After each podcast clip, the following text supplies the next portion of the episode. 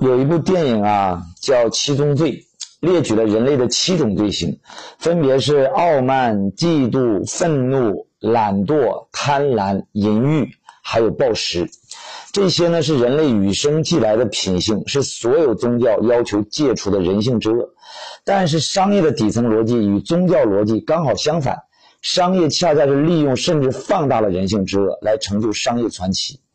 比如哈，各类交友网站是利用了你的淫欲；金融行业呢是利用了你的贪欲；餐饮酒类行业是利用了你的暴食；在线购物的平台利用了你的懒惰；炫富照片平台利用的是你的傲慢；游戏行业呢利用的是你的嫉妒和愤怒，可以把你在现实中那种委屈呀、不爽啊，在游戏中全部都释放和宣泄出来。所以那么多人在游戏里不可自拔。每一位商业领袖都是利用人性的顶尖高手。人性之恶才是利润之源。比如你喜欢美女，你会发现你的手机每次都会刷到各类美女；如果你喜欢唱歌，你刷到都是各类那些草根啊什么的表演唱歌的，对吧？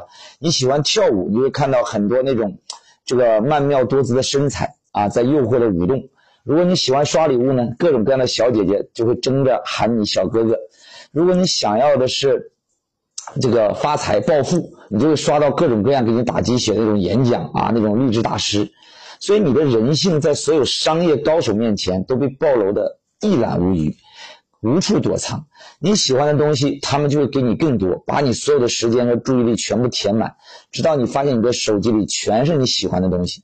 如果你想堕落，你就会就会让你堕落到永无翻身之日；如果你想进步，就会让你永远每一天都在进步。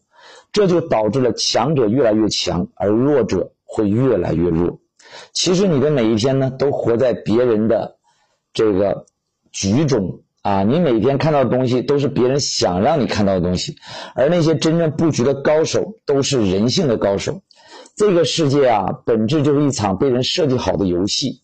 你要么选择做操控游戏的那个人，你要么就只能选择做被操控的那个人。比如说，普通人看到别人在那儿悠闲的喝咖啡，他会想着：哎，我如何成为那个悠闲喝咖啡的人？而高手看到那个人在喝咖啡，他想的是：我如何成为那个把咖啡卖给他那个人？你研究的是哪个人呢？这直接决定了你的命运呢。关注我，给你实在干货，拜拜。